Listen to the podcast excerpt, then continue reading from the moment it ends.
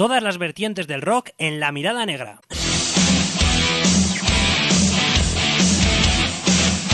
Actualidad, noticias, entrevistas, crónicas de conciertos y todo lo relacionado con la música que tú y yo sentimos.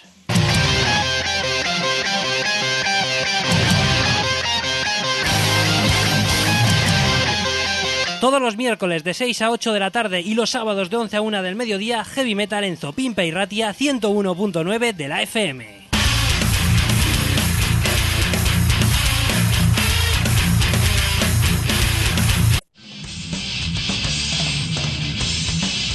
Las dos ediciones semanales de La Mirada Negra en la Oroguita Masaspi y. Miércoles de 6 a 8 de la tarde y sábados de 11 a 1 del mediodía. El rock y el heavy metal en todas sus vertientes en 97.0 de la FM y 97irratia.info.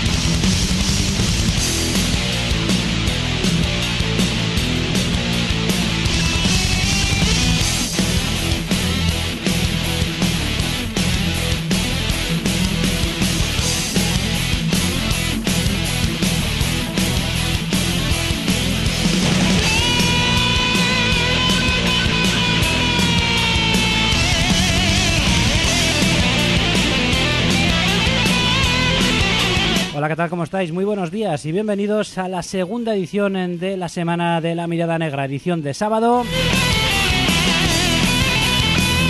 Día 17 de junio del año 2023, inmersos en un nuevo Cavie Fest, eh, segundo Cavie Fest, del cual vivimos ayer mismo la primera jornada. Por lo tanto, como podréis entender, pues llegamos eh, a casa ya a altas horas de la madrugada, después de la actuación de Criter. Pero aquí estamos, eh, lo más fieles posibles que podemos a esta cita, que salvo que nos lleve precisamente a estar in situ en algún concierto o en algún evento de bueno pues que requiere nuestra atención no falla no falla. Y por ejemplo en ese sentido pues de aquí a unas semanas ya os lo contaremos pues iremos al Zurbaran Rock en Burgos. Y ahí pues eh, seguramente tampoco hagamos programa en ese sábado concretamente pero miércoles y sábado ya sabéis la mirada negra suele ser totalmente puntual a la cita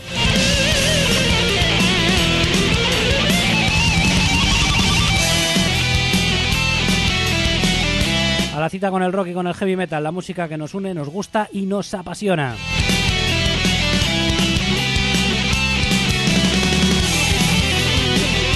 Y sin más eh, preámbulo, vamos a arrancar con un auténtico clasicazo que yo creo que poca o ninguna presentación eh, requiere.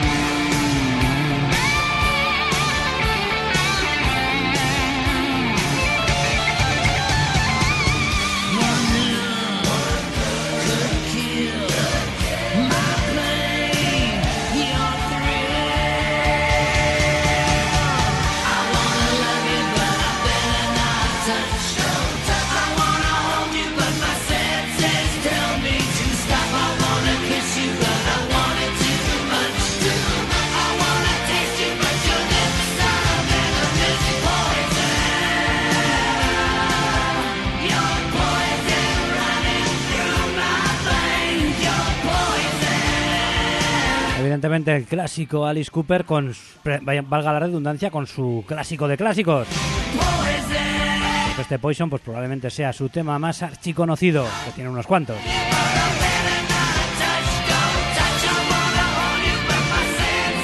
Me ha apetecido irme hacia el pasado, pues porque está bien eh, tenerlo siempre presente, esos grandes nombres que han dejado canciones imperecederas. Sigue sonando con frescura este Poison, ¿eh?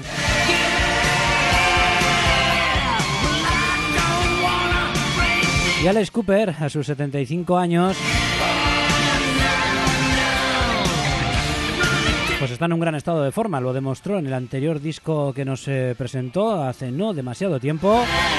Y ya prepara nuevo trabajo discográfico. Bueno, de hecho se editará el próximo día 25 de agosto. Es decir, en poquito tiempo habrá nuevo disco de toda una leyenda como Alice Cooper. Un disco que ya se anticipa con eh, el tema que vamos a pinchar a continuación y que parece toda una declaración de intenciones. I'm Alice. Rose es el título que llevará ese nuevo trabajo, como digo, de esta auténtica leyenda. Alice Cooper, Vincent Fournier. Arrancando hoy por partida doble la mirada negra, primero con un clásico y ahora con un nuevo tema, I'm Alice. I know what you need, something unworldly from another breed, created just for your lust with exquisite control. A thing you can trust to satisfy your soul. It takes more than a master make, more than a thrill to complete that task. It takes a special skill. A little bit of this, and just a sprinkle of that, with a dagger and a cane and a silk top hat.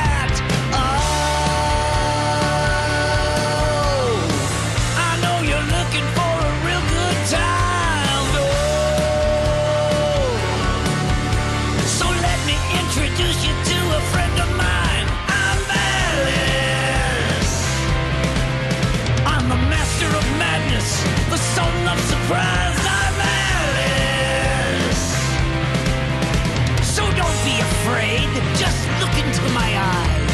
Oh yeah.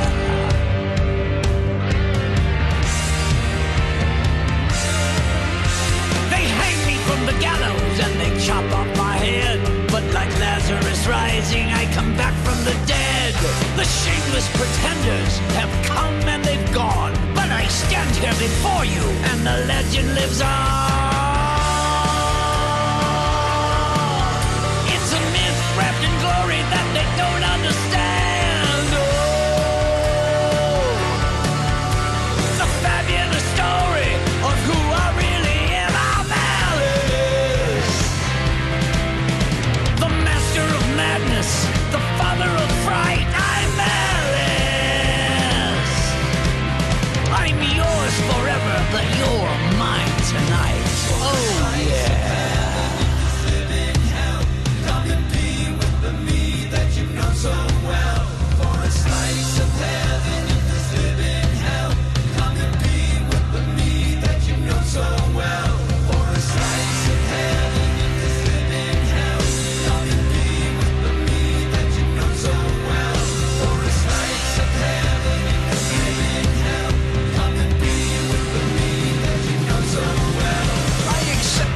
and I revel in your fear, but it's your imagination that has brought you here. So here's the revelation, and let me make it clear that I am your creation, and now I disappear.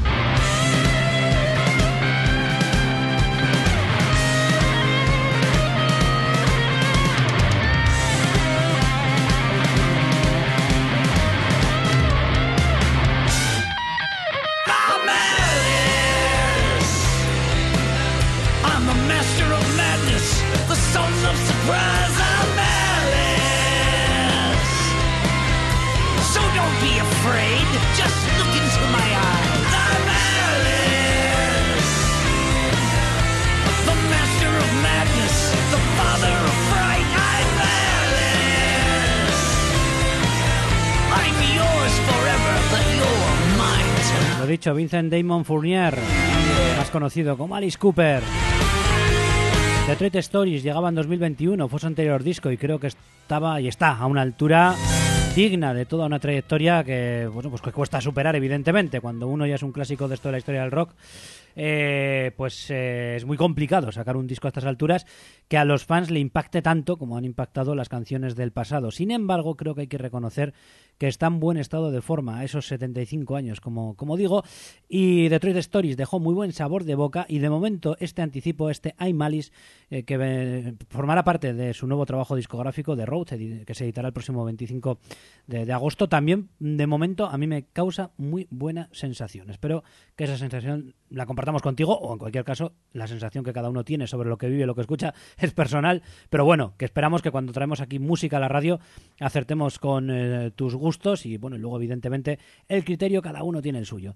Vamos a ir con el nuevo trabajo en solitario ahora de Tete Novoa, vocalista de Saratoga, hace cosa de nueve años presentaba un primer disco en solitario, eh, bastante más blandito que este nuevo disco que lleva por título Historias eh, que contar, que hace alusión a lo intimista de las letras o lo personal de, las letras. En este caso, además, un trabajo que se ha preparado con un mini documental de cuatro episodios, hecho de, pues bueno, para un poco ver el lado más, más personal del propio Tete Novoa. Y es que lo dicho, aquí vamos a decir que el vocalista de Saratoga se desnuda, se muestra tal como es y nos cuenta todas esas eh, inquietudes en canciones como la que vamos a escuchar ahora mismo. Vayamos a más historias que contar en Tete Novoa en solitario.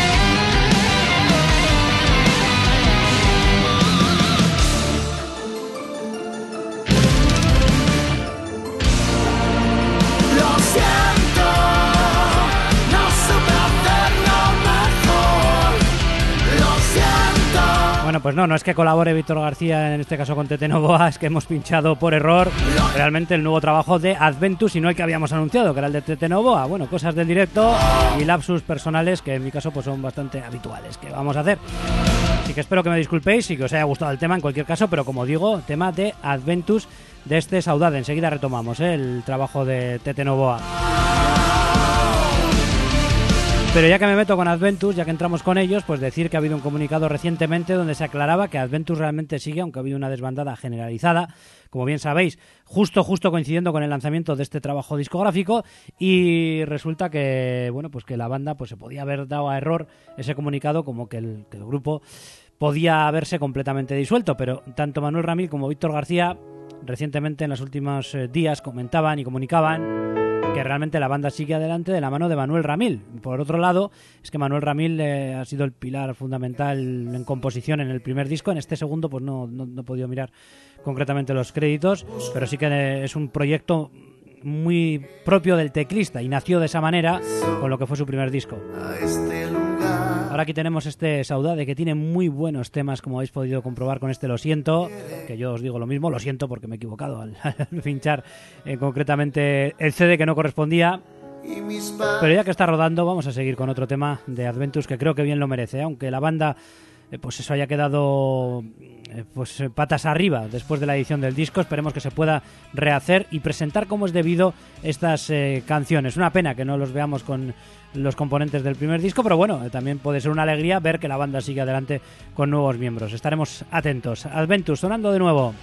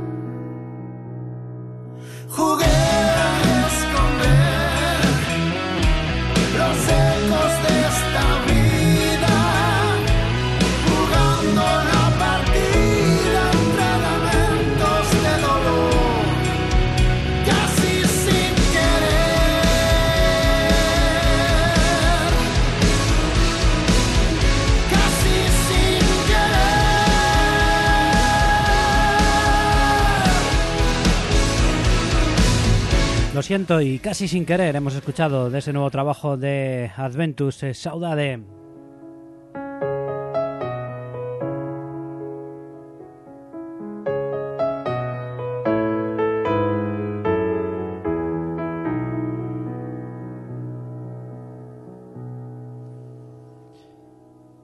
Y ahora sí, vamos a ir a más, porque vayamos a más es el tema que va a sonar esta vez sí del nuevo trabajo de Tete Novoa, Historias que contar.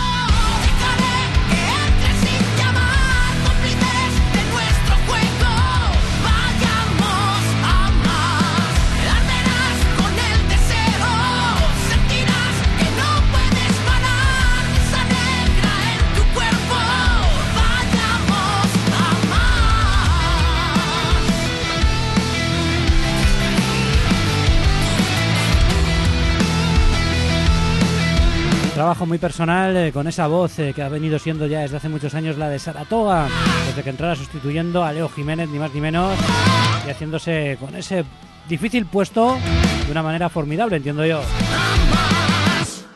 Y ahora en solitario, también editando este nuevo trabajo discográfico, Historias que contar, del cual te vamos a extraer pues otra historia más, porque ¿por qué no pincharlo por partida doble, donde hay buenas canciones y tal vez se presente un poco más de manera más fiel, vamos, para que entiendas un poquito mejor lo que puede haber dentro de este disco de Tete Novoa. Como digo, un trabajo de, diría yo, de rock duro, con alguna pincelada de metal, pero sobre todo de rock duro y desde luego alejado del primer eh, álbum en solitario que fue bastante más melódico y tendente al pop. Historias que contar, Tete Novoa, de nuevo sonando aquí.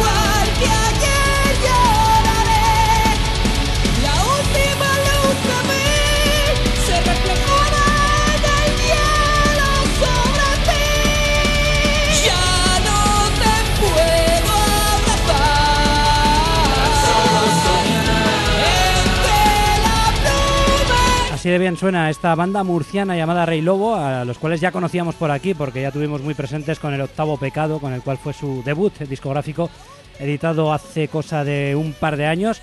Una banda que debutaba con muy buen pie y que con ese buen pie ha continuado con este Infinito, que es su nuevo disco, el segundo en, en su trayectoria. Una obra donde ahondan en su sonido, entiendo yo, personal, de, heavy metal melódico con tintes sinfónicos, preciosista, eh, muy cuidado y mimado, si cabe, dando un paso más en ese sentido y de nuevo ofreciéndonos una obra conceptual que ahora desgranaremos un poquito más eh, eh, junto a Nacho, que enseguida le vamos a saludar. Pues una obra conceptual que gira en torno al, al concepto de la, de, la pérdida ¿no? de, un, de, un ser, de un ser querido. Ya era conceptual también su primer disco y bueno, pues parece que le gusta ¿no? hacer obras que tienen así una una historia, ¿no? Un, un, contenido que te va llevando de tema a tema y que te va llevando por, pues, por, una, por un recorrido, ¿no? Y que hace que la escucha sea pues aparte de disfrutar de diferentes canciones, un viaje, que a los grupos, eh, pues cuando hacen una obra completa, pues yo creo que esa sensación, crear esa sensación en el oyente, les gusta mucho y yo creo que Rey Lobo sin duda lo consiguen con este infinito. Así que para mí un placer saludarte, Nacho, vocalista de la banda, muy buenas, ¿qué tal? ¿Cómo estás? Pues muy buenos días, Antonio. Un saludo inmenso desde aquí, desde, desde Murcia, que estamos aquí con el calorcete, hace un poquillo de verano. Y, y nada, y un saludo y un abrazo a todos los oyentes de La Mirada Negra. Es un placer inmenso estar de, estar de nuevo aquí en vuestra casa y muchísimas gracias por habernos invitado. Mm, Eso es, y no sé si estás de acuerdo con lo que he dicho en la introducción, ¿no? Volvéis a hacer una obra conceptual, algo que sea más que un disco de canciones, ¿no? Ya lo hicisteis en el primer disco y en este nuevo disco, no sé si ha vuelto a salir así o es que directamente Rey Lobo ya es una banda que se enfoca un poco a álbumes que tengan un, un concepto detrás. A ver, no, no nos cerramos a nada, pero sí que es cierto que a la hora de nosotros iniciar un proyecto eh, no sabemos hacerlo de, otro- de otra forma, ¿no? Nos sentamos y decimos, vamos a, vamos a estudiar qué es lo que queremos contar y cómo lo queremos contar. Y al final siempre queremos contar una historia que trate de un tema profundo. En el octavo pecado recordaréis que hicimos una obra sobre lo que hay más allá de, la muerte y en este caso con Infinito hemos hecho pues la cara de la otra moneda, ¿no? Eh, ¿qué, qué, qué se queda aquí en la vida? Es decir, ¿qué, ¿cuál es ese sentimiento de pérdida que un, que un protagonista, que es el que nosotros ofrecemos, que es el hijo de las estrellas, va a sufrir esa pérdida, va a sufrir ese dolor y se va a enfrentar a ella de cierta manera. Es. Entonces, pues lo acompañaremos eh, en su viaje enfrentándose a su pérdida. En este caso, el hijo de las estrellas decidirá que no puede vivir en la realidad que ha quedado tras la pérdida de ese ser querido. Entonces viajará por distintas realidades buscando un lugar donde pueda volver a estar, volver a abrazar Mm. a esa persona. Eh, esa va a ser su manera de enfrentarse a la pérdida. Todos vamos a tener una manera u otra en algún momento en nuestra vida de enfrentarnos a la pérdida. Considerábamos que era un, un tema tan profundo, un tema que, todo el mundo podía hacer suyo y por ello eh, plasmábamos así una historia, ¿no? Un, giro, un guion eh, que poder seguir el oyente. Eso, eso es, y te, y te iba a preguntar precisamente también eso, ¿no? Que son dos discos, tanto el octavo pecado como, como este infinito, que al final pueden ir ciertamente unidos porque la temática no es la misma, pero como tú bien has dicho, sí que se hila. Lo que yo no sé es si lo teníais ya pensado así desde el principio o este trabajo ha surgido de, un- de forma un poquito espontánea, un poco uniéndose a lo que fue vuestro debut. A ver, eh, teníamos puntos de conexión, ex- exactamente como dices. En un principio eh, las obras eh, son independientes, porque cada una cuenta una historia totalmente independiente, pero sí que hay determinados puntos o hilos de anclaje entre el octavo pecado e infinito. Estamos hablando realmente al final de- de la muerte y del dolor, ¿no? Y hay determinados puntos que van a unir una obra con la otra, determinados sonidos que no- nos recordarán a- al octavo pecado, determinados personajes de los que hablamos que nos recordarán al octavo pecado y, y determinados pasajes. No obstante, lo que sí hemos querido tener como axioma es que este disco sonara muy, muy, muy distinto, a pesar de que nos rememore en ciertos momentos, el disco fuese algo totalmente nuevo, como si dijéramos un salto al infinito, ¿no? Mm. Y además en este caso el punto de partida del disco es algo personal de la banda, ¿no? Porque si miramos un poco lo que son los créditos, vemos ahí, entre comillas, ¿no? Que este trabajo está hecho a la memoria de Valeria Barranco Campos. Si vemos ese apellido, pues podemos encontrar que en la banda tenéis a vuestro batería Momo, Guillermo Barranco, eh, y parte del fallecimiento de su hija nacida de forma prematura, ¿no? Que no sé cuándo ocurrió esto, pero es un poco el punto de partida mm, de creación de este disco.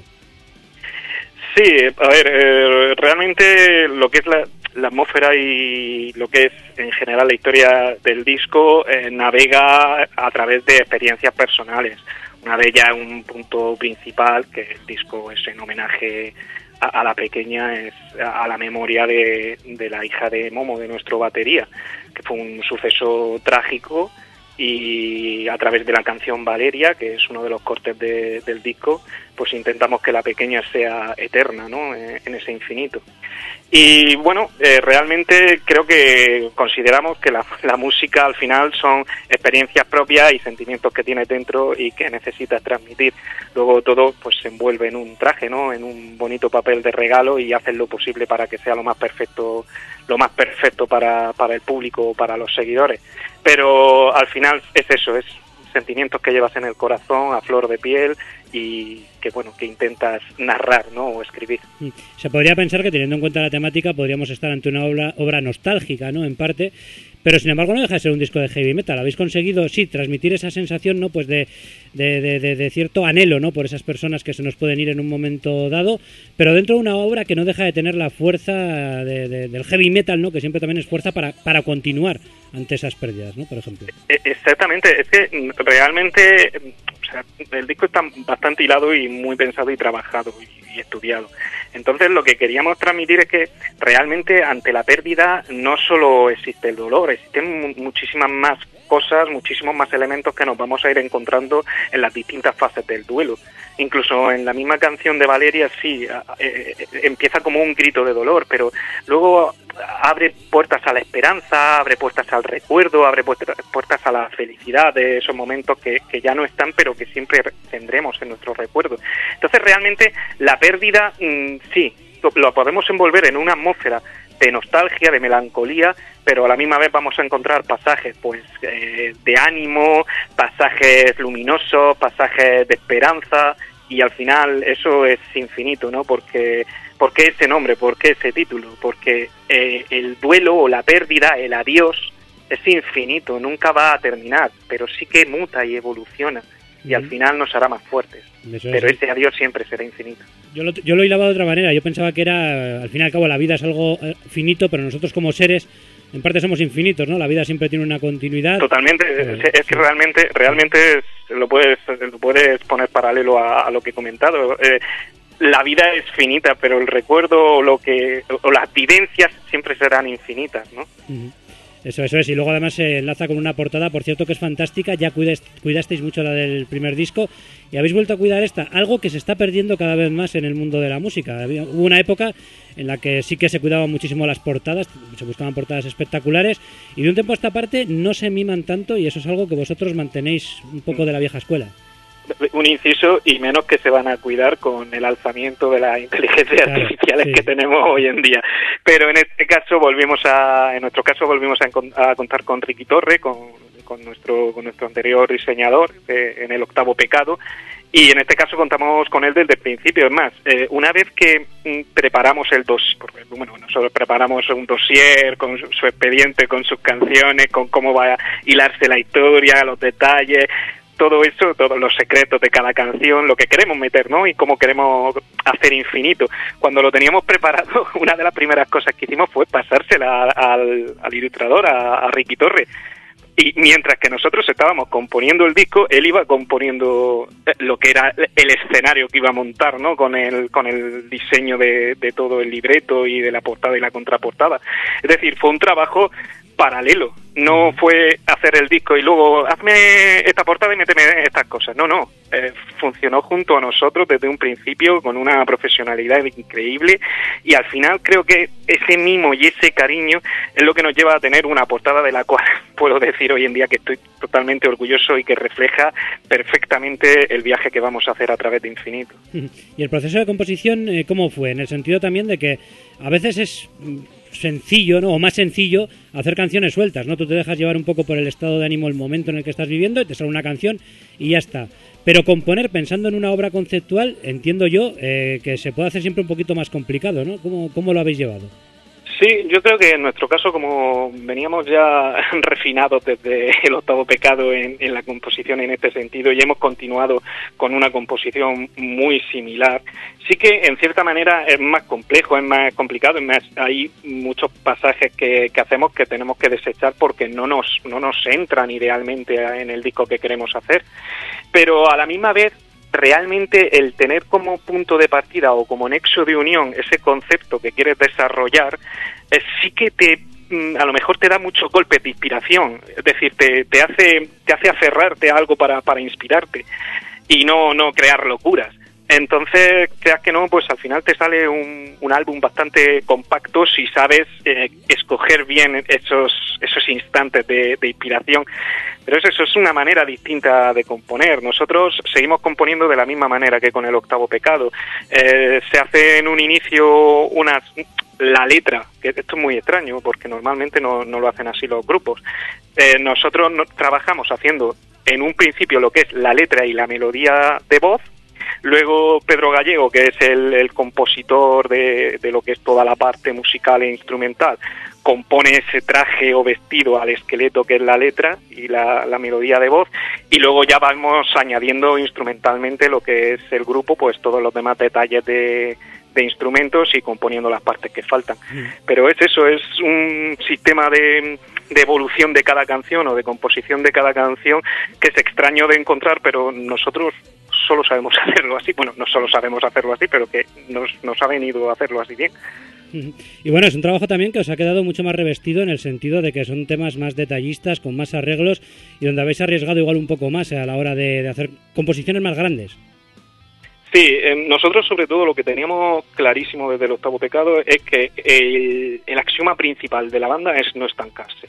Es decir, no voy a hacer lo mismo que en el octavo pecado, sino que tengo que tirarme dos años estudiando, dos años eh, experimentando, porque hemos experimentado muchísimo con nuevos sonidos, con nuevas técnicas y herramientas, nuevos instrumentos que hemos insertado algún instrumento nuevo en, en este disco. Entonces, la cuestión era hacer un disco con la esencia de Rey Lobo, con lo que nos caracteriza, pero que fuese algo distinto, novedoso y evolucionado sobre todo que se notara estudiado y trabajado, porque es lo mínimo que, que podemos hacer. Si, si tenemos seguidores, si tenemos personas que, que, bueno, que son fans, eh, lo mínimo que podemos hacer es trabajar todo lo posible para darle el trabajo más pulido y perfecto que podamos encontrar en este momento. Y eso ha sido infinito, que el tercero ya se vendrá con uf, muchísimo, muchísimo más trabajo y muchísimo más estudio y, y veremos una obra mucho más magistral. Había, había cierta presión a la hora de mm, eh, superar lo que había sido un primer disco que ya había sido muy bien acogido.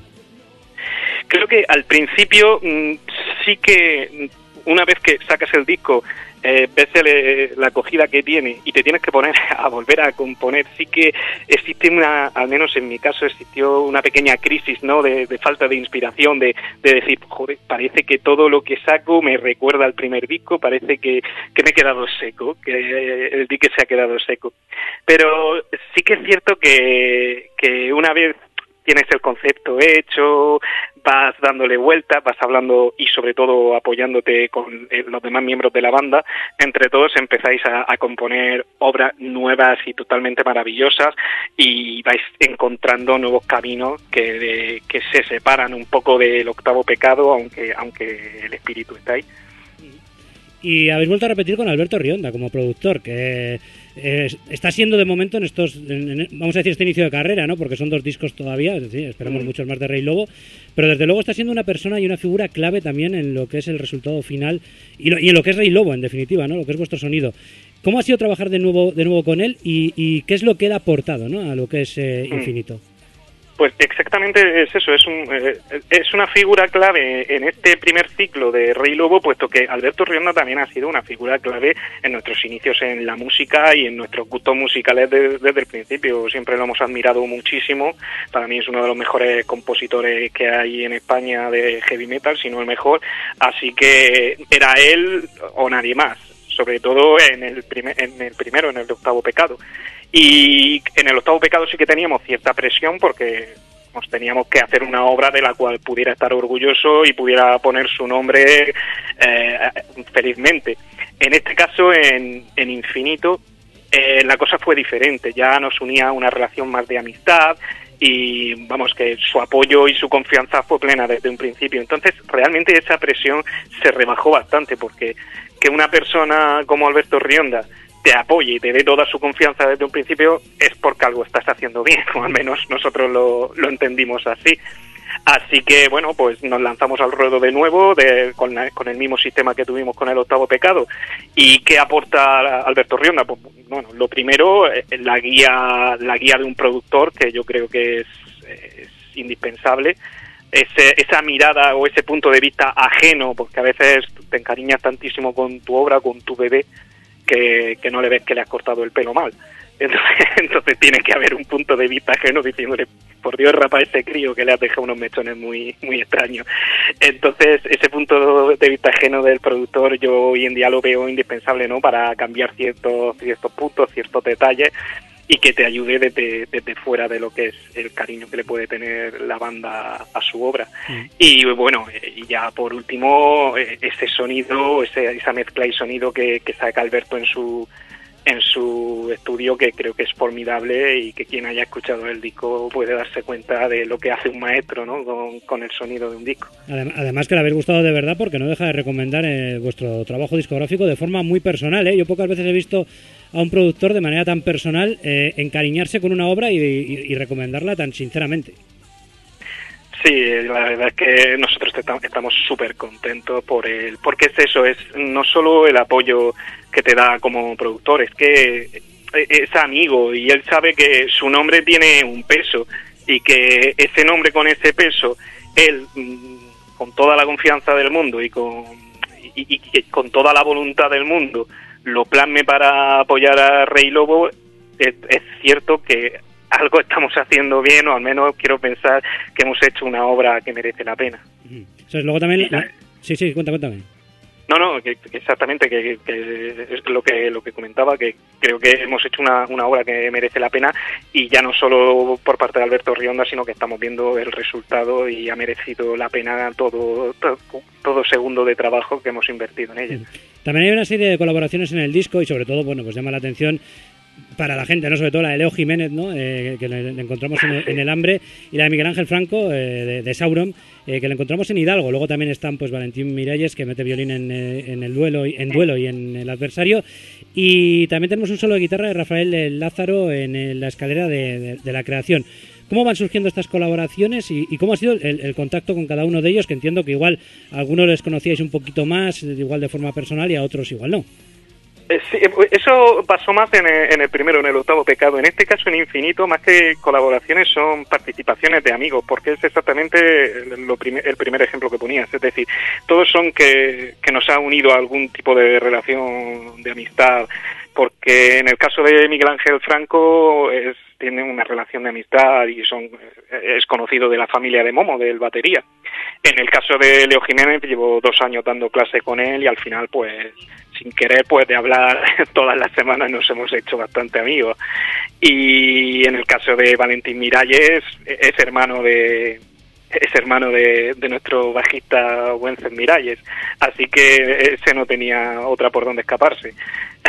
y en, ca- y en, eh, en cuanto a Rafael Lázaro, pues ya, ya cumplió con nosotros en el octavo pecado, aportando un solo en la balada y en este en infinito aporta un solo en la canción más trayera del disco. Así que dijimos, Rafael, tenemos que probar tu dinamismo como, como guitarra y ha hecho un trabajo increíble.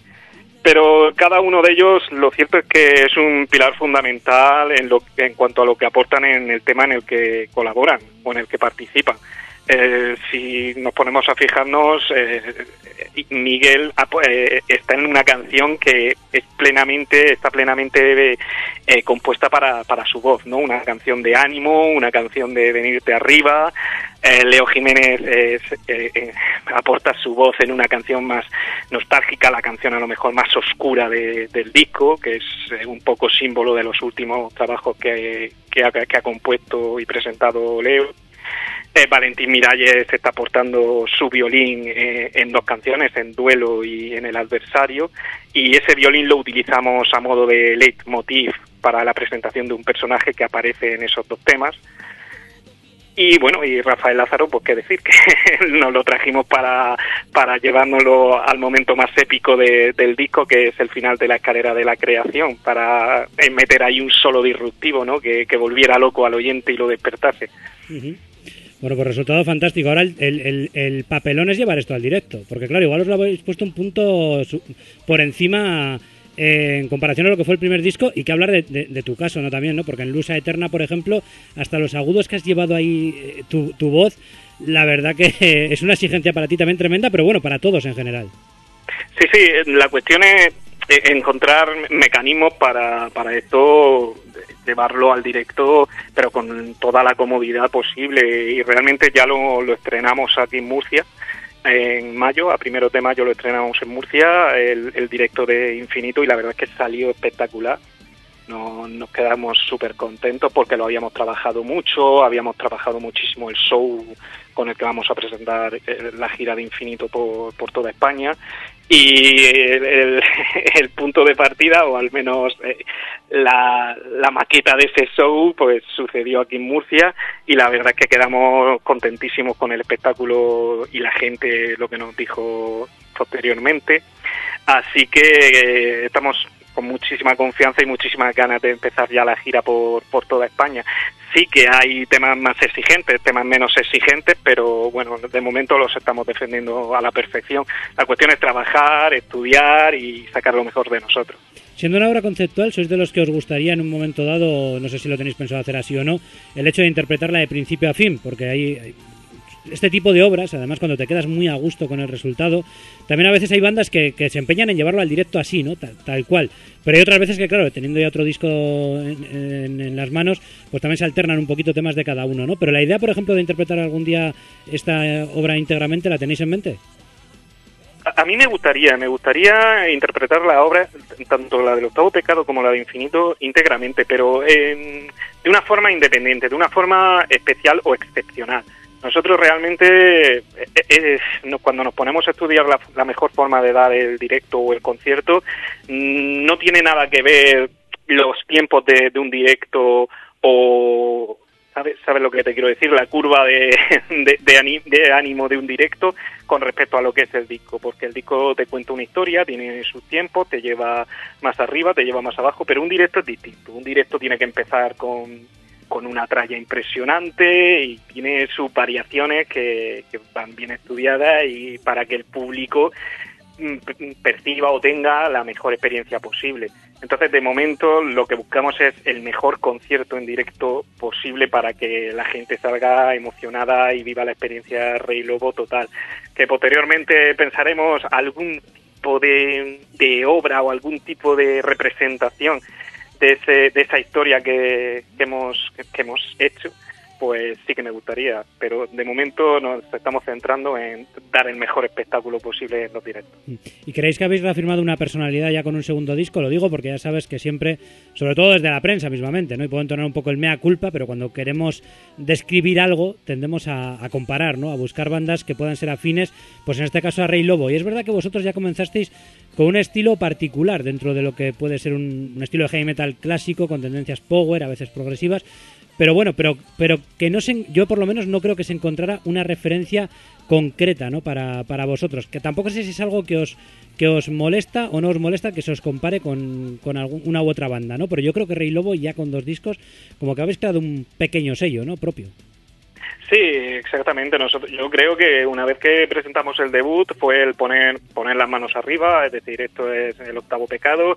Aquí empieza el camino de Rey Lobo y considero que con Infinito damos un poco un puñetazo en la mesa y diciendo aquí estamos y aquí nos vamos a quedar por mucho tiempo, por un tiempo infinito.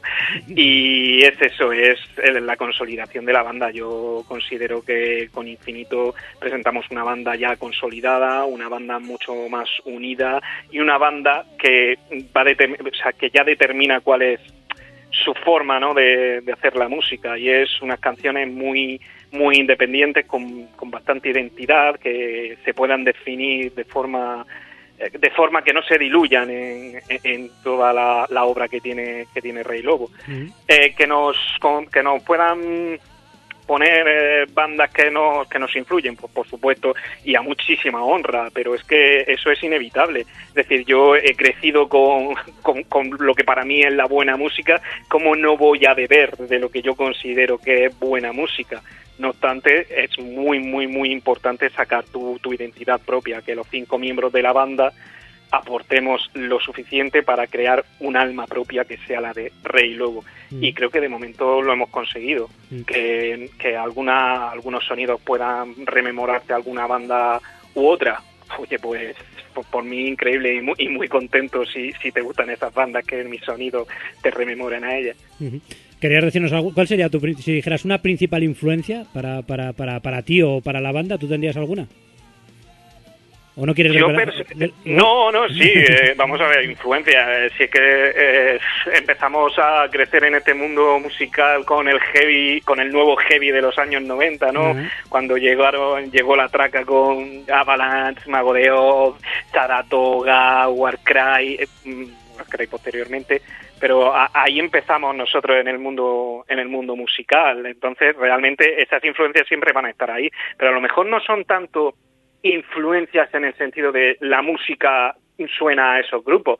A lo mejor es más como hacer las cosas en el sentido de unas composiciones bastante cuidadas, cuidar la letra, que no sea una letra cualquiera, sino que tenga un sentido, que tenga una tenga metáfora detrás de lo de la piel que primero se ve, eh, que la que la música vaya bien hilada y no sean trozos sin más, que, que cada componente no haga lo que lo que quiera, sino que vayamos todos a una.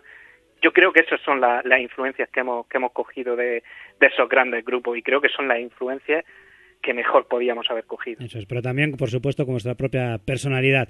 Y se abren puertas también ya con un segundo disco, se abren nuevas puertas, porque claro, esto de la música eh, ya sabes cómo es, ¿no? Tú puedes crear un gran disco, pero si no lo sabes luego manejar bien, bueno, primero tener un, gran un buen productor, ¿no? Y que el disco suene como tiene que sonar, porque puedes tener buenas canciones y se puede ir todo a piques y luego no quedan plasmadas como es debido. Y luego, a partir de ahí, pues también hay que saber moverse a la hora de que una banda se, se pueda conocer. Eh, y vosotros, pues también creo que estáis trabajando bien con Duque Producciones, ¿no? Que, que, pues, que están Sí, moviendo, eh, está- eh, moviendo el disco. Mm. toda la razón del mundo. Es decir, yo cuando empezamos la composición del octavo pecado, empezamos Pedro y yo en un principio esa composición, dijimos, bueno, vamos a hacer un disco lo, lo mejor que podamos, el disco lo más perfecto que podamos, vamos a estudiar y a trabajarlo lo más posible para que nos quede niquelado. El, problema es que no veníamos, no veíamos todo lo que se nos venía encima. Es decir, entrar aquí en el mundo musical no es hacer un disco y, mirar, escuchar, lanzarlo y que la gente lo escuche. ¿no? Aquí hay mucho más, sobre todo ahora que también se ha abierto un mundo de redes sociales y de historias que hace, hace unas, unas décadas no lo había.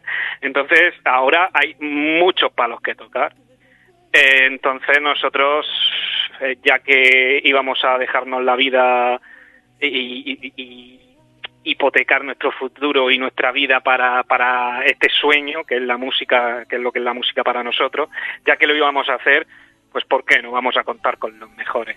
Contamos con Alberto Rionda, que, que era nuestro, nuestro ídolo, contamos con Duque Producciones, que consideramos que nos ha dado la mejor promoción que podían habernos dado.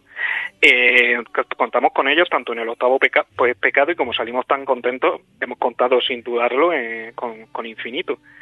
Vamos, y ellos contaban con nosotros desde un principio. Y, y bueno, y al final también tienes que trabajar muchísimos aspectos que no son solo sacar el disco y punto, que es lo que decía.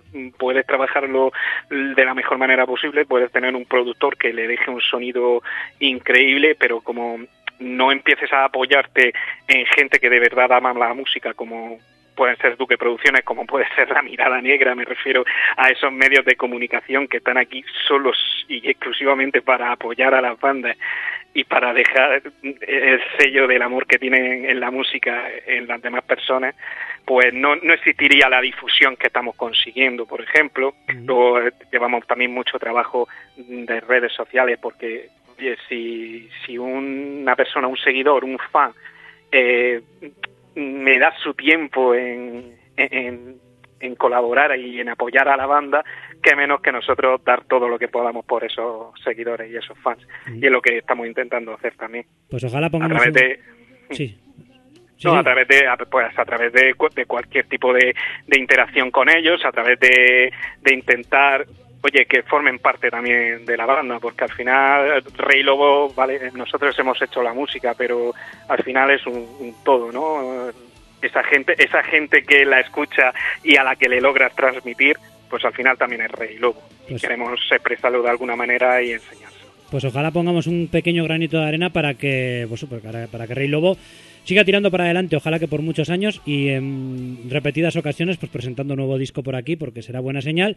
Y ojalá viéndoos en directo también próximamente, porque eso esperamos en esa gira que, que has anunciado, ¿no? Que ahora mismo os vais a centrar un poquito en ella. Ahora estamos en verano, no sé si habrá algún festival o no, que también es otro caballo de batalla para las bandas, meterse en festivales que a veces pues, Sí. también es complicado.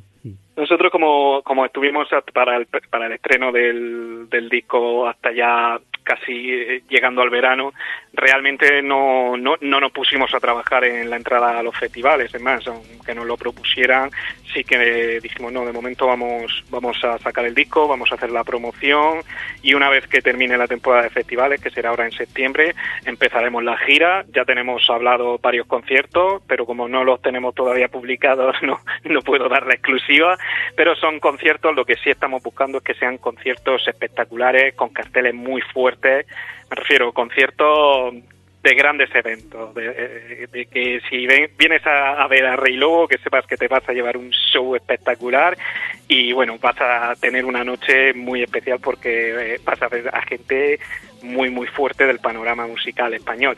Y bueno, eh, no sé si a Baracaldo, pero seguro que muy cerca vamos a ir dentro de poco. Ya sabes que estás invitado, Pues Antonio. me, pues me das una gran noticia porque esperamos no faltar. Sabes que a veces coinciden muchos eventos, pero en principio sí que yo tendría muchísimas ganas de ver a Rey Lobo, ¿eh? así que ojalá que nada me lo impida y que pueda estar ahí porque estaré gustosamente. Y además, Te, te lo vas a pasar genial. ya y, verás. y- y además ya sabes que también para, para narrarlo, contarlo aquí en nuestro medio, con crónica en la web y que también la gente pues pues pueda ver un poquito, ¿no? Los que se lo hayan podido perder o los que hayan ido, pues que lo recuerden también y lo rememoren en esas crónicas que hacemos también por escrito en, en lamiradanegra.com, en nuestra página web. Así que estaremos pendientes. En- entonces, por mi parte, pues poco más que, que añadir. Que si me he dejado algo fuera de la entrevista, pues puedes eh, decir ahora lo que quieras para terminar y luego elegimos un tema del disco, el que tú quieras, que no sea Lux a Eterna, que es con el cual hemos, hemos comenzado. Bien, pues a ver, nada, muchísimas gracias lo primero, muchísimas gracias a ti Antonio una vez más, muchísimas gracias a la mirada negra, muchísimas gracias a todos los oyentes, muchísimas gracias Loki, que sé que me estás escuchando, muchísimas gracias a Duque Producciones y bueno, a todos y, y cada uno de, esos elementos que nos apoyan. Eh, seguir nuestras redes sociales porque sacamos novedades prácticamente todos los días y sorpresas todas las semanas. Hemos hecho, bueno, está preparando Wences ha publicado ya algunos vídeos en nuestro canal de YouTube, que quien no lo haya hecho se puede suscribir, y son unos vídeos de, con, de una iniciativa que ha organizado Wences, mi bajista, en los que cada miércoles va, va a subir eh, la explicación de los detalles y secretos de cada una de las canciones de- del grupo, de- del disco Infinito, para que bueno para que los fans y, y a los que plazca puedan vivir la experiencia de Infinito en todo en todo su esplendor. Así que no dejéis de, pasaros por el canal porque los vídeos están geniales y vais a ver vais a darle una vuelta a cada una de las canciones eh, encontrando y diseccionando sus secretos y nada mm, que Rey Lobo está aquí y que seguirá hasta el infinito y muchísimas gracias por todo. Nos vemos enseguida en los conciertos. De acuerdo, ¿y qué tema ponemos? ¿Cuál te gustaría que, que sonara para terminar la entrevista? Pues vamos a darle a la escalera de la creación, La escalera. eh, sí, que empecemos con mucha tralla el sábado. Perfecto, pues, eh, pues la escalera de la creación, décimo corte de este trabajo discográfico infinito. Hoy aquí, pues, eh, protagonista central en esta nueva edición de La Mirada Negra. Gracias, Nacho. Muchísimas gracias. La otra. No aprendiste de mi singularidad a este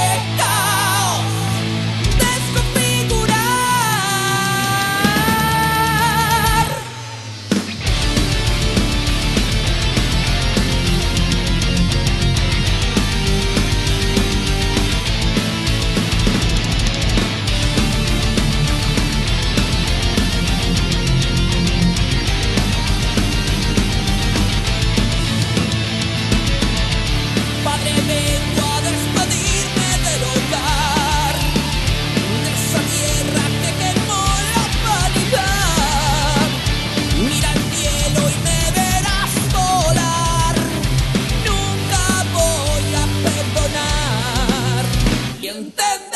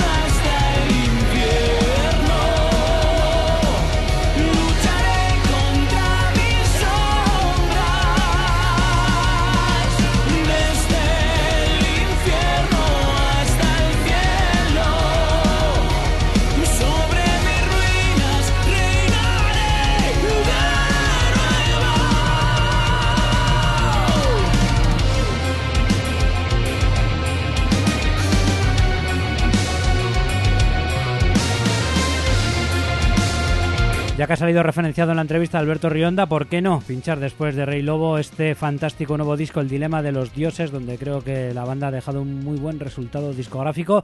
Hay quien dice por ahí que un disco igual compuesto de forma bastante rápida y demás, presentando a la nueva eh, formación.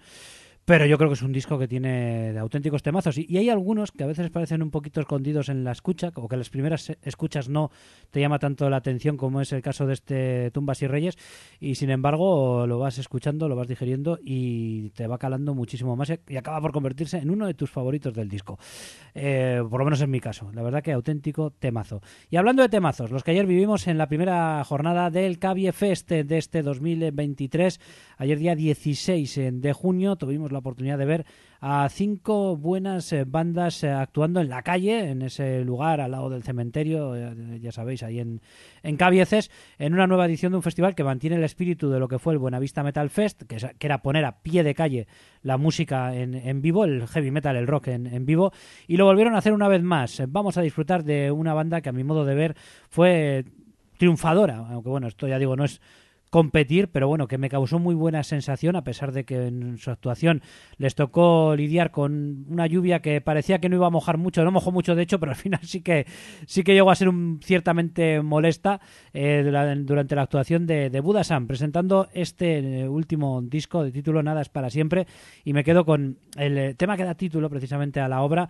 porque cómo me gusta la sensación que causa este tema en vivo. Tienen otros muchos, ¿eh? que causan también muy buena sensación, grandes estribillos, temas que arrastran muy bien a la gente, que la gente corea, y una banda que, bueno, si sonara en radiofórmulas, eh, como se hacía antiguamente, de forma general, estoy seguro que dejaría unos cuantos himnos para la posteridad para muchísima gente. De momento, pues bueno, lo disfrutamos un poco de forma exclusiva los verdaderos seguidores de esto del- de, de- nuestra música, del rock duro, el heavy metal, del hard rock. Pero que Buda Sam es una banda que tiene muchas canciones para ofrecerte para, mm, para tu existencia, vamos.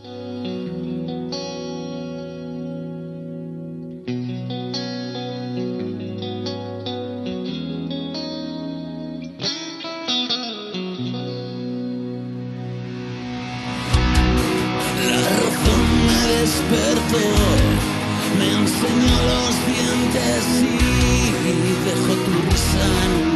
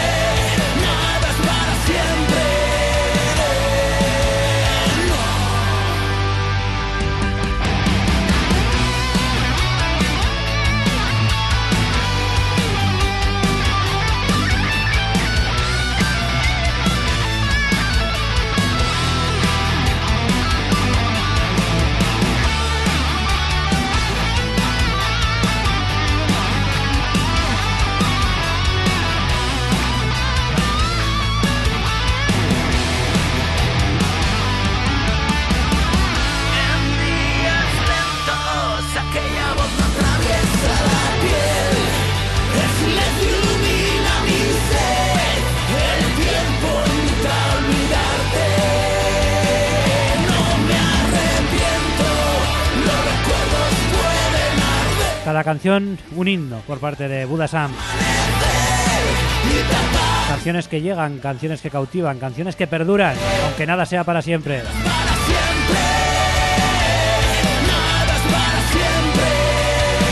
Pero seguro que sí que hay canciones para toda tu vida y Buda Sam te dejan unas cuantas. Qué gran concierto el suyo, ¿eh? precedido de Mala Decisión, banda que des- descubríamos prácticamente, sabíamos algo sobre que Humphrey estaba con eh, Manjón eh, en un nuevo proyecto, también con Paco, que estaba en la batería, Miguel Manjón y Paco de, Robert Rodrigo, de Robert Rodrigo Band, eh, y antiguos componentes también de, de Airless. Eh, y nos encontrábamos con que teníamos en la guitarra a, a Oscar Bravo de, de la banda de los cojones, es decir, es compañero de Humphrey, que dejó los cojones hace algún tiempo y que parece ser que les ha hecho un cable porque su guitarrista, Adrián creo que se llama, del miembro de, Usuales, parece ser que hace un mes pues abandonó este nuevo grupo, ¿no? Bueno, nuevo grupo, yo por lo menos lo, descubro ahora, parece ser que todavía no tiene nada registrado y la opinión es un poco... eh, un poco a pelo, ¿no? Un poco a, una primera impresión que fue bastante buena, aunque el sonido no fuera del eh, todo magnífico en esa primera banda de, la tarde de ayer en el Cabie Fest, pues eh, sí que creo que llegaron con sus canciones al personal, con letras, por cierto, muy trabajadas. Me gustaron mucho lo que pude apreciar de las letras de las canciones, eh, o sea, con un eh, mensaje, ¿no? que parece ser que, pues, que es bastante claro y que intenta tener calado en quien eh, lo, escucha. Y luego un final de concierto con colaboración de Quique Villegas y de Robert Rodrigo, con la versión de Héroes de David Bowie cantada en castellano que fue un final pues bastante bueno pues a lo grande no por parte de, mala decisión. Luego llegaron Buda Sam se puso a llover poco a poco con ellos al final tuvieron que lidiar con la lluvia pero allí no se movió prácticamente nadie y sus seguidores disfrutaron de un buen puñado de canciones con eh, predilección por este Nada es para siempre que fue eh, como siendo como último disco que es pues el que más temas aportó al repertorio pero también rescatando temas pues ya clásicos para ellos como sobre cenizas o desde los tejados clásicos entre comillas porque no es una banda que lleve no sé tanto tiempo como para emplear esta palabra pero sí que en sus conciertos esas canciones tienen dejan ya esas sensaciones que como digo cada tema que, que- que deja Buda Sam prácticamente de inmediato deja esa sensación de que es una canción llamada pues no sé a ser un hit porque eso es mucho decir no pero vamos que sí es una canción que, mm, que te se te va a quedar y que te va a enganchar. Yo creo que lo único que tienes que hacer es darles la, la oportunidad. Luego llegarían cambiando el estilo Oldies Chaos, eh, ya sabéis, banda que tuvimos por aquí hace algún tiempo presentando su nuevo EP y donde encontramos a viejos componentes de nuestra, de nuestra escena de aquí en Vizcaya que hicieron una fortísima actuación, un estilo más eh, orientado al del melódico, metal actual, metal eh, contemporáneo, que resulta completamente arrasadora y bueno, con eh, algunas versiones de Kiwis Engage y ahora bueno, se me ha ido de la cabeza la otra versión que tocan, ya la, lo completaré todo esto en la crónica por escrito en la mirada negra.es pero como digo, también en ese estilo, pues buena actuación la que nos hizo vivir eh, Oldies Chaos. Luego la sorpresa para mí, claro, no conocía a la banda absolutamente nada, de esto que vas alguna vez a algún concierto y ves algunas bandas de las que no has escuchado nada, o sea, que no te suena ni el nombre. Y Doca Puzzle era un grupo pues que no conocía para nada, que venían desde Sevilla, que vinieron con una ilusión terrible y he mirado un poquito por encima que tienen un par de EPs y un par de discos, o sea, llevan funcionando desde 2012. Se nota que hay tablas y experiencia, sobre todo por parte bueno, de todos los componentes, pero desde luego su vocalista, pues creo que sabe actuar muy bien dentro de un estilo que se hace tan peculiar a la hora de cómo se mueve ella en el escenario, como a nivel sonoro, un estilo, no sé, metal contemporáneo, actual, poco difícil de, de calificar y de, y de etiquetar y que te puede sacar de la monotonía bueno habitual en, en otras bandas. Vamos, por lo menos se hace interesante y se hace un poco extraño eh, cuando lo escuchas al principio. Luego te metes un poco en ese, en ese sonido, a veces un poquito, da la sensación de un poquito eh, alocado, pero dentro de ello hay un gran trabajo musical y vocal. La verdad que la, chica pues tiene una, o demostró una buena voz aquí en el, en el Fest. Y luego cerraban los salmantinos Critter, eh, banda que vimos eh, de otra manera más breve y además con un repertorio diferente, aparte de más acortado también un poco orientado o ordenado de otra forma, ¿no? Eh, a lo que pudimos ver en el día de, ayer en, en Cabieces. La banda venía presentando Special K, su nuevo trabajo discográfico prácticamente recién editado y aparte pues bueno desgranaron algunos temas de pasados discos. En muchos de esos casos son discos que además también hemos tenido muy en cuenta aquí en el programa. Critter es una banda que ha pasado reiteradamente por nuestros eh, micrófonos y de, momento pues bueno no con este especial K pues todavía no lo tenemos ni siquiera íntegramente pero bueno sí que vamos a pinchar el tema que ha servido de single para cerrar esta pequeña crónica un poco de urgencia de lo que fue ayer el, el Fest y que terminó a eso de las 2 de la madrugada y como podéis comprender pues uno tampoco ha tenido tiempo de ordenar la- las ideas en cuanto a lo que ha vivido en eh, la jornada de ayer. Hoy repetimos, ¿eh? En, eh, en Cabieces de nuevo, eh, pues eso, ahí a la puerta del cementerio, ya no recuerdo cómo se llama la, calle, pero bueno, que, ah, que, que en Cabieces nos vemos ¿eh? esta, esta tarde para disfrutar de una segunda jornada del eh, Cabio Fest que nos traerá The Broken Horizons, a Myself, a Legion, eh, a Dunedain y a L'Época. Gratis, totalmente gratis. Así que yo creo que si tenéis la oportunidad, pues no debéis de perderoslo. Vamos a ir con este tema de Critter, Slow, Slow Barn, que no faltó en su repertorio de ayer, y con el cual eh, pues cerramos esta pequeña crónica de, como digo, muy de urgencia, de lo que fue el Cabie Fest en el día de ayer.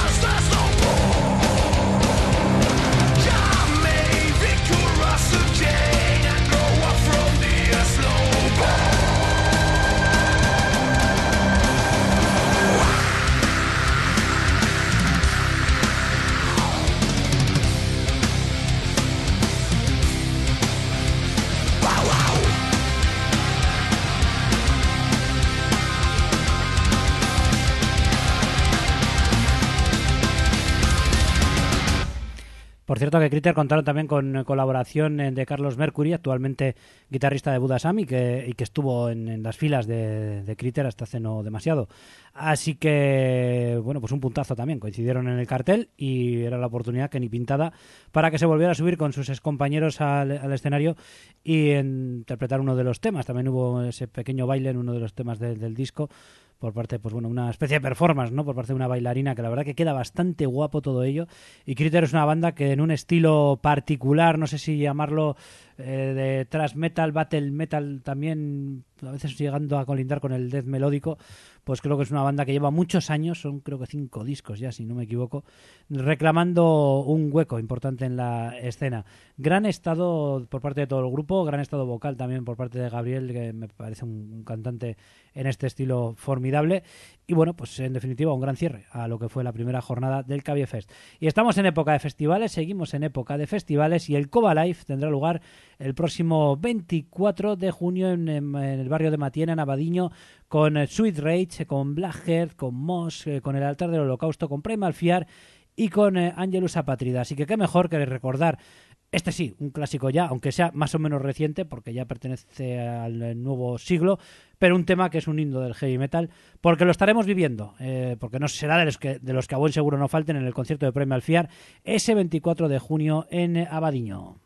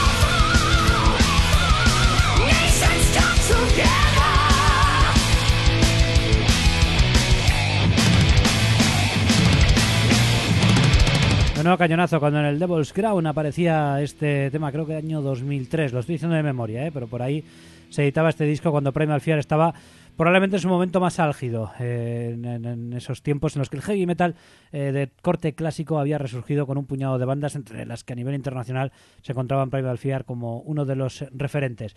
En ese Coba Live tendremos a más bandas, hemos mencionado todo el cartel de hecho, y entre ellas hemos mencionado a Mos.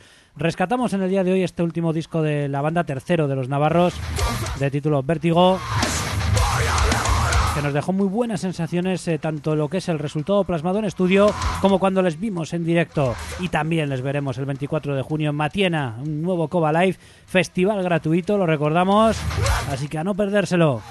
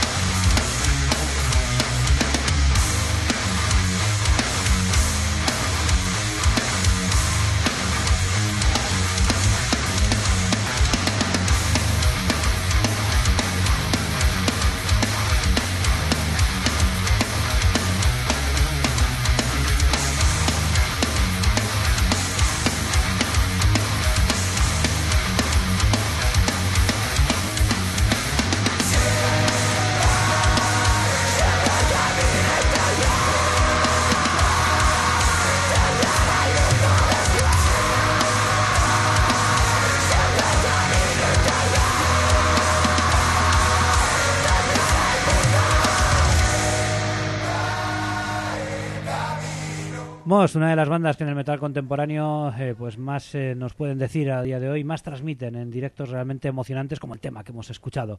Y seguimos con metal contemporáneo con Reaper que nos eh, presentan un adelanto de lo que será su próximo disco de título de Butterfly Effect y que se editará el 27 de octubre. De momento este Self Indulgent nos sirve para anticipar este nuevo trabajo de esta banda Reaper que suenan así como un cañón.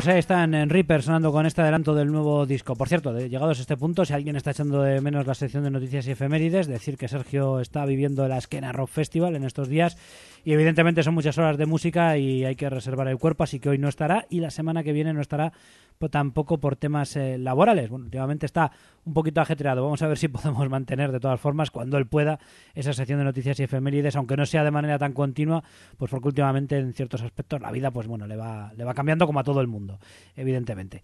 Bueno, dicho esto, seguimos encarando la recta final del programa, pero todavía con música que pincharos como el eh, primer disco que nos llega de los madrileños May con dos eh, con dos es May, una banda de death, bueno, death, tanto como death alguna pincelada tiene, pero bueno, metal sinfónico y con cierto tinte folk, yo lo calificaría así, con voz femenina, eh, desde luego que se puede hacer bastante particular, lo mejor que lo escuchéis como siempre, pero yo así os los he definido y The Aftermath es el primer disco de ellos, banda formada en 2018 y que en el presente debuta con este trabajo discográfico de Aftermath. Recuerda que se llama May y escuchamos el tema de Dune. Thank you.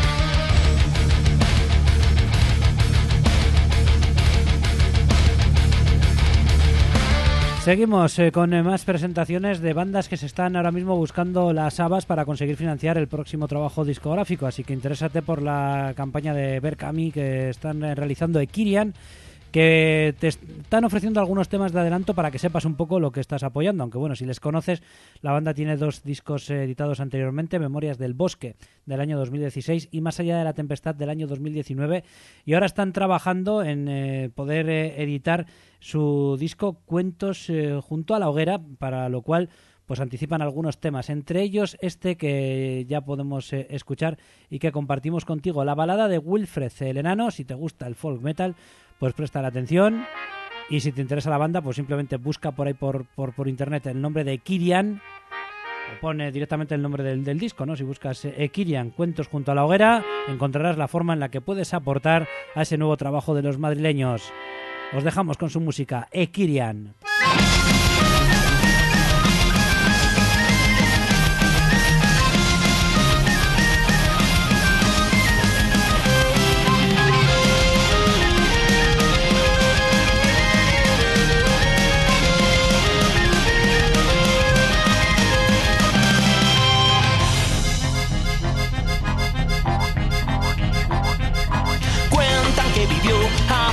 mucho tiempo un tenaz marinero, aunque bravo y fiel, levantaba del suelo solo tres pies. Siempre ha sido mostrar su destreza y coraje ante sus compañeros, pero es hallar su respeto si no les llegaste al pecho.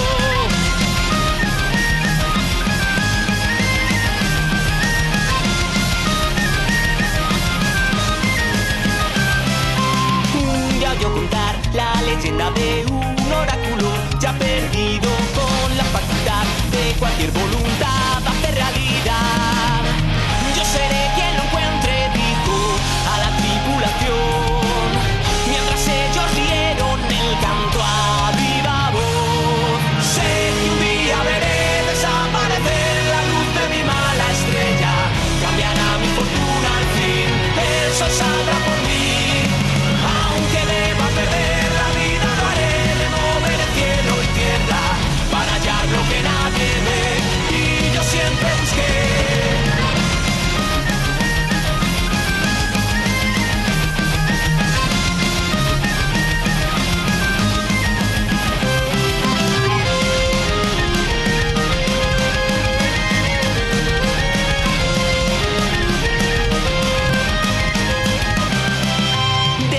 que escuchó aquella vieja historia soñó con ver cumplido su deseo de ser el hombre más alto que hubo jamás. No dudó en marchar y enfrentarse a tormentas, tempestad, sentía hambre por montaña y mar, hasta donde antes nadie pudo llegar.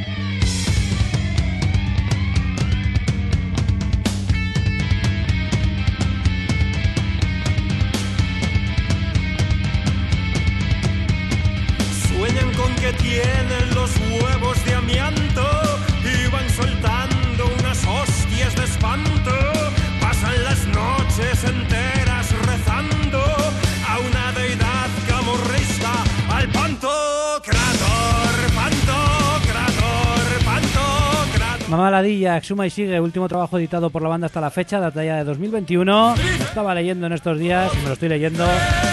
El disco, o sea, el disco no, el libro de, de Juana Barca, La hostia en prosa. Todo va bien, eh, será protagonista en próximas ediciones de La Mirada Negra. Y bueno, pues me ha apetecido también, eh, acordándome o, escuchando, o leyendo el libro, mejor dicho, pues me ha apetecido también escucharme este Exuma y sigue y rescatarlo aquí para vosotros, que no había sonado aquí en el programa. Y nos despedimos eh, casi fuera de tiempo con el Doctor Tritón, eh, que llegan desde México y que estarán eh, en la nube el próximo 20 de junio, este próximo martes, desde Ciudad de México, defendiendo ese surf rock eh, que ellos eh, practican. Detective de Bikinis, el tema que pinchamos de esta banda instrumental, como vais a poder escuchar. Y con la cual despedimos. Te recuerdo que esto que escuchas, Doctor Tritón, el 20 de junio estará en la nube en Bilbao. Hasta otra, nos despedimos. Agur.